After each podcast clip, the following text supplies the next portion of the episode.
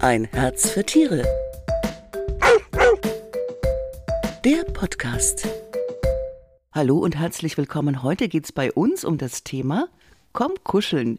Wie viel Körperkontakt will und braucht mein Hund eigentlich? Hallo, ich bin Manuela Bauer und bei uns erfahren Sie heute, ob Ihr Hund ein kleines Kuschelmonster ist oder ob er lieber nicht so auf Körperkontakt steht. Und ich freue mich dazu jetzt mit der Hundetrainerin Sarah Nowak aus Köln zu sprechen. Hallo Sarah. Na, hallo Manuela.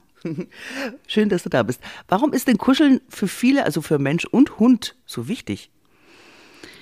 Also Kuscheln für Menschen wie Hunde ähm, ist deswegen so wichtig, weil uns das einfach ein super gutes Gefühl gibt und macht. Und das liegt an einem bestimmten Hormon, was da ausgeschüttet wird. Das heißt Oxytocin. Das ist ein, man nennt es Bindungshormon oder Kuschelhormon. Das wird ähm, schon bei Geburt ausgeschüttet und äh, begleitet uns unser Leben lang, immer dann, wenn wir in soziale Interaktion treten.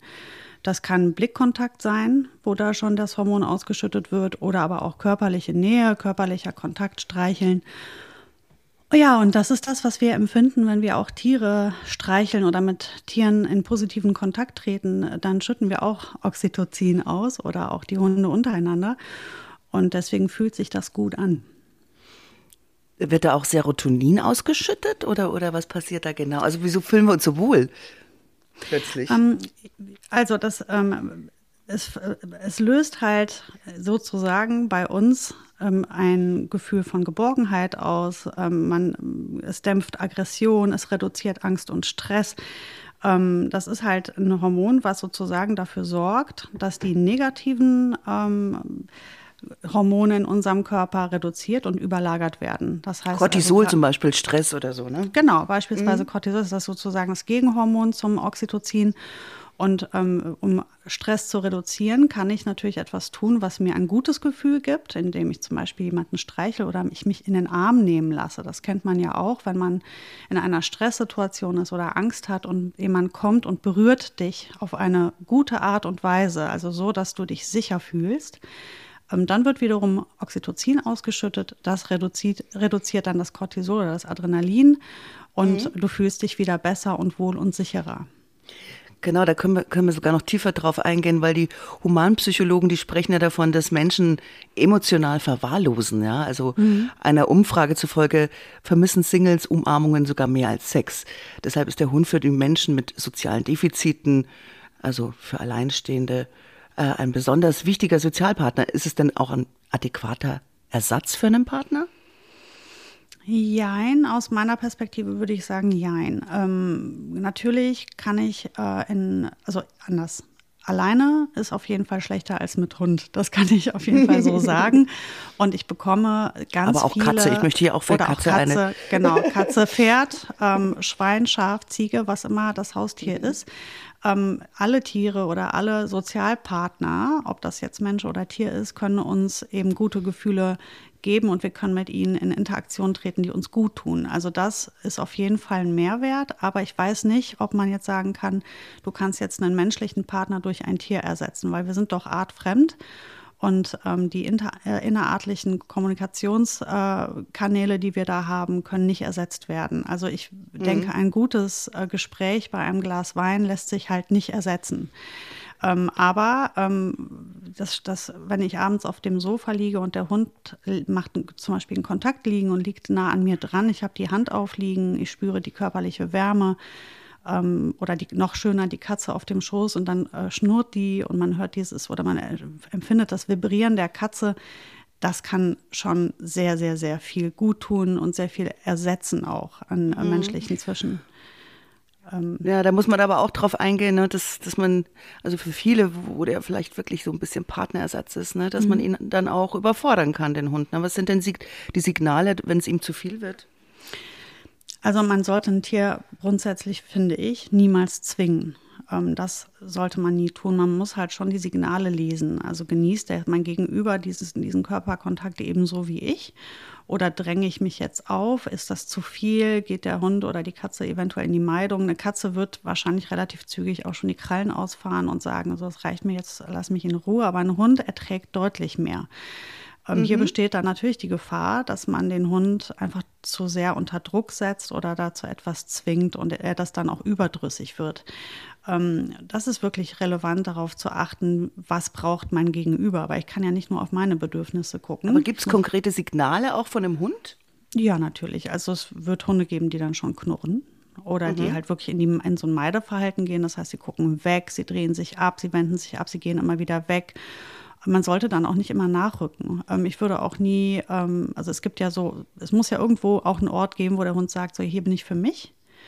Und ähm, ich würde dann da nicht hingehen. Also gerade wenn Kinder zum Beispiel mit im Haus sind, ähm, eine, eine Stelle zu benennen, die für den Hund exklusiv alleine ist. Und da gehe ich nicht hin. Dann ist das vielleicht das Körbchen. Und wenn er sich dorthin zurückzieht, dann will mhm. er jetzt auch seine Ruhe und da gehe ich auch nicht hinterher.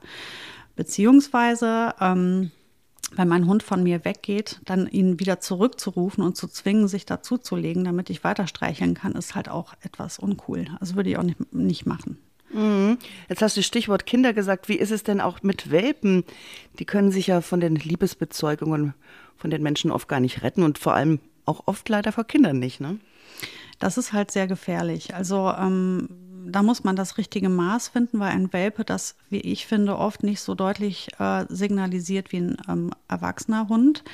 Ähm, die knurren seltener, die grenzen sich sch schlechter ab und die machen sehr viel mehr mit und können auch oft selbst noch gar nicht einschätzen, wie viel ihnen wirklich gut tut. Ähm, das heißt, da muss man halt wirklich ein Auge drauf haben, dass sie ausreichend Pausen haben und nicht vergessen, ähm, es gibt so einen Spruch, der heißt, Verwehren steigert das Begehren. Und wenn ich jetzt gerade in ein Verhältnis starte mit einem Hund und es folgt jetzt noch viel an Erziehung und so weiter, dann sollte ich immer gucken, dass ich vielleicht noch irgendwie ein bisschen was in der Tasche habe, womit ich noch mal einen positiven Zuschuss geben kann. Wenn ich den Hund aber von morgens bis abends totknuddel, dann wird der, wenn ich ihn draußen rufe und sage, komm mal hier zu mir, ich mache jetzt einen Kontakt zu dir, wird der sagen, du, ich hatte den ganzen Tag Kontakt zu dir, bleib mal weg, ich brauche gerade eher mal ein bisschen Abstand. Ähm, von daher ist das auch nicht so super sinnvoll, äh, wenn man gerade in einer, in einer, ich sag mal, in einem Zusammenkommen ist, den Hund dazu ersticken in Liebe. Und nochmal auf die Kinder zurückzukommen. Mhm. Achtung, Achtung, Achtung. Also ähm, toll, was man alles sieht in den Medien, äh, Facebook und Social Media und ähm, wie sie alle aufeinander liegen und sich äh, zu Tode küssen auch da ähm, ein Auge drauf haben auf die ganz subtilen und leichten und, und, oft nicht direkt zu erkennenden Signale der Welpen, wenn es zu viel wird oder auch weh tut. Und ähm, wenn du das deinem Kind zu lange durchgehen lässt, wird der Welpe ja immer älter. Und der merkt mhm. sich das alles auch ganz gut. Und eines Tages hast du womöglich einen Vorfall und sagst, verstehe ich gar nicht. Das hat er ja. doch jahrelang toll mhm. mitgemacht und plötzlich macht er das nicht mehr mit. ja, eigentlich hat er das immer nur ertragen. Und vielleicht mhm. hat er auch öfters mal signalisiert, dass er eigentlich mal eine Pause braucht oder Ruhe braucht oder dass das mhm. an den Ohren ziehen doch irgendwie auch wehtut. Und du hast einfach gesagt, naja, er wehrt sich ja nicht, dann muss er das eben, dann ist das okay. Und, ich ähm, habe das tatsächlich mal erlebt, also in Realität, da ähm, waren auch mehrere Kinder und der, der Junge, der hat den Welpen immer geärgert, in den gekniffen und gezogen und äh, wahrscheinlich auch ein bisschen mehr. Und das Mädchen hat ihn unglaublich gern lieb gehabt und umarmt und so weiter. Und irgendwann hat er nach ihr geschnappt und hat sie im Gesicht erwischt. Ne? Mhm. Und äh, da war natürlich das Geschrei groß. Ähm, und der sollte dann weg und so weiter. Mhm. Wir konnten das aber Gott sei Dank umbiegen, sozusagen, mit einem Trainer. Aber da war das Kind schon im Brunnen gefallen. Ne? Das war schon, ist schon ziemlich lang so gelaufen. Der Junge hat ihn halt immer dran saliert. Und das Mädchen hat ihn ganz lieb gehabt. Hm, ja, aber da muss ich jetzt halt auch einfach mal nochmal ganz deutlich sagen, was ich dazu denke. Mhm. Das sind einzig und alleine die Eltern schuld. Ja. Du bist verantwortlich für den Hund, für den Schutz des Hundes und den Schutz deiner Kinder. Und wenn du deine Kinder und deinen Hund so aufeinander loslässt, sage ich mal jetzt, äh, ohne ein Kontroll, eine Kontrollinstanz zu sein, zu sagen, nein, guck mal, guck den Hund doch mal an, der möchte jetzt gerade mal seine Ruhe haben. Hör auf, ihn immer hochzuheben. Nein, man nimmt den Hund nicht hoch. Leg dich bitte nicht auf den Hund. Hör auf, ihn so stark zu drücken. Guck mal, er wehrt sich doch wenn du das deinem Kind nicht beibringst, kann dein Kind da nichts dafür. Kann es nicht lernen, ja, ja. Es kann nichts klar. dafür. Mhm. Und der Hund kann nichts anderes tun, als eines Tages zu sagen, du kriegst es nicht hin, lieber Mensch, also werde ich jetzt dein Kind erziehen und ihm sagen, wo die Grenze genau. ist. Also da, ähm, das liegt schon in der. In, Natürlich. Ich, ich sehe das ständig, ich sehe das immer wieder. Ich sehe auch oft in Social Media Fotos, wo ich halt, man, die dann mit ganz viel Herzchen und Likes und, und ich sehe einen Hund, der eigentlich gerade nur denkt, wo, wie kann ich, wie komme ich aus der Nummer raus? Hier? Ja, genau. Na, also das ist schade, mhm. dass das so wenig beachtet wird. Weil der Hund, der holt sich ja seine Kuscheleinheiten äh, selbstständig bei uns ab, sag ich jetzt mal, ne? Genau, ich habe meinen Kindern jetzt beispielsweise beigebracht, sie sollen doch bitte einfach in die Hocke gehen und den Hund zu sich locken. Und wenn er nicht kommt, dann war es das. Dann eben mhm. nicht. Wenn er nicht kommt, dann will er auch nicht. Und das ist einfach eine ganz gute Sache für die Kinder. Da haben die auch, ähm, da brauchen sie dann auch nicht so viel Kommunikation lesen, sondern einfach nur sagen, ich habe jetzt gerade eine Bereitschaft, ich würde gerne mit dir in Kontakt treten. Wenn der Hund da aber nicht mitmacht, dann müssen sie das hinnehmen. Mhm. Ähm, das ist schon mal für die Kinder ein ganz guter, eine ganz gute Herangehensweise. Und bei den Erwachsenen oder bei den Haltern ist es ja nochmal ein anderes Verhältnis. Und da kommt der Hund tatsächlich oft von sich aus und sucht die Nähe und legt sich dazu. Und ähm, dann kann man als Mensch selbst entscheiden, ob man selber überhaupt gerade Lust hat oder nicht, weil es ist ja nicht, weil der Hund kommt und gerade Lust hat zu streicheln, dass ich das auch leisten muss.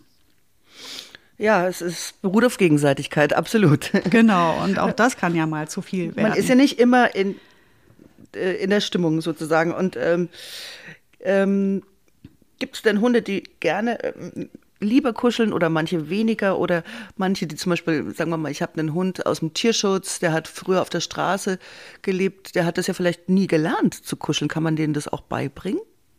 Ja, absolut kann man. Ähm, wie auch Menschen kann man Tieren beibringen, das zu genießen. Das, da, die Grundlage dafür ist Vertrauen. Gerade wenn der Hund aus dem Tierschutz kommt, ähm, geht er oft sehr misstrauisch auf uns oder äh, hat ein Misstrauen uns Menschen gegenüber. Die sind auch oft nicht unbedingt haben die schlechte Erfahrungen gemacht, sondern einfach gar keine Erfahrung mit uns gemacht, also Mangelprägung und wissen nicht wirklich, wie sie uns einschätzen und einordnen sollen. Und dann ist das wirklich wichtig, dem Hund Zeit zu geben und ihm zu beweisen, dass alles in Ordnung ist. Und einfach in kleinen Schritten mhm. ähm, den Hund an den beliebtesten Stellen vielleicht anfangen zu streicheln, immer in kleinen Dosen. Ich würde auch immer versuchen, nur so viel zu geben, dass es gerade gefällt und nicht den genau, Hund wie lerne ich streicheln. Denn, genau, wie lerne ich denn, welche Berührungen der Hund gern hat und welche weniger? Zeigt er das ganz deutlich?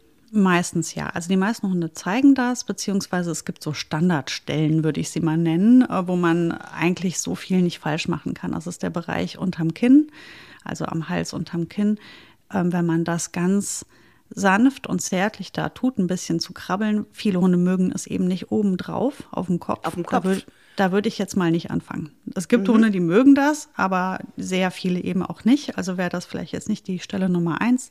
Hinten die Schwanzwurzel, ganz beliebt. Also oh ja. Popo, ne, wenn man da den Popo so krabbelt. Ja, das, kann das man auch, Katzen auch. Genau, und das kann man auch toll machen, wenn man neben dem Hund steht, dass man ihm einfach ähm, hinten ein bisschen an der Schwanzwurzel krabbelt. Meistens drücken sie dann richtig den Popo hoch, weil sie es gerne intensiver haben wollen. Da kann man auch drauf eingehen. Die Flanken sind beliebt, also sanftes Streicheln. Ich würde da, wenn ich bei einem Hund, der ich sag mal ängstlich oder sehr sensibel ist oder das noch nicht so richtig kennt, würde ich ähm, immer so streicheln, dass die zu mir zugewandte Seite gestreichelt wird, so dass ich den Hund nicht zu mir ziehe und drücke mhm. und dann ähm, ihn so quasi einklemme, sondern er immer das Gefühl hat, ich kann jederzeit gehen. Ich werde hier nicht festgehalten, ich sitze mhm. nicht in der Ecke, sondern ich ähm, kann, ich muss aber nicht. Mhm. Ähm, hinter den Öhrchen beliebt, die Lefzen ein bisschen streicheln mögen Hunde gerne. Ähm, ich merke so schon, ich, stellen. ich spreche mit einer Expertin, einer Streichelexpertin. ich habe hier Tierschutzhunde im Haus, ich musste das gerade erst alles etablieren hier. Kommt es denn auch vor, dass, dass äh, zum Beispiel der Hund mit meinem Freund den Körperkontakt genießt mit mir weniger? Muss ich da eifersüchtig sein? Gibt es sowas? Also Eifersucht würde ich ganz weglassen. Ähm, ja, das gibt es ganz häufig sogar. Mhm. Und das gibt es sogar für ganz viele verschiedene Dinge. Nicht nur fürs Kuscheln und Streicheln, sondern auch was die Folgsamkeit angeht oder die Freude, wenn man nach Hause kommt. Beim einen freut er sich mehr als beim anderen. Das hat ganz viel mit dem Gesamtverhältnis zu tun oder der grundsätzlichen Sympathie. Weil auch Hunde genau wie wir Menschen ähm, gewisse Menschen einfach lieber noch mögen als andere. Das kann an dem Geruch liegen, das kann an der Stimme liegen, an der ganzen Ausstrahlung. Oder ähm, oft weil er mehr Leckerlis gibt. Ja, das glaube ich nämlich eben nicht. Also nee? ja, das wird dann in der bestimmten Situation so sein. Also ähm, bei Tisch zum Beispiel wird man merken, wer da der beliebteste ist, ist der, der die meiste Wurst fallen lässt. Aber genau. ähm, jetzt, im, im, wenn es um, ich sage jetzt mal anders, wenn es um die Wurst geht, also ums Kuscheln, Streicheln oder draußen das Folgen, ähm, da ist das, hat das oft damit zu tun, wer der souveränere ähm, Hundehalter mhm. ist. Und das kann okay. man sich aber auch erarbeiten. Also das ist nichts, was verloren ist, wenn man sagt, ach guck mal hier, der ähm, steht mehr auf meinen Partner, dann stelle ich mir vielleicht einfach die Frage, was kann ich denn noch für unser Verhältnis tun, statt eifersüchtig zu sein. Genau, bloß nicht eifersüchtig werden. Eifersucht ist Quatsch. und, ähm, einfach und ganz wichtig, genau, dass man einfach die, die Bedürfnisse von dem Vierbeiner auch respektiert und achtet. Richtig. Das habe ich so aus dem Gespräch entnommen, für mich genau nehmen so. können. Ja. Vielen Dank, Sarah. Und wenn Sie noch mehr über das Kuscheln lesen möchten, dann lesen Sie doch die neue Docs, die ist jetzt am Kiosk. Und wir hören uns wieder, wenn Sie mögen, am 1. März, dann mit einem Katzenthema. Da geht es um gutes Futter. Und die Hunde, die sind wieder am 17. März dran. Da sprechen wir über Arthrose. Und ich würde mich freuen und sage bis dahin, ciao und Servus. Danke, Sarah. Dankeschön, tschüss. Tschüss. Ein Herz für Tiere. Der Podcast.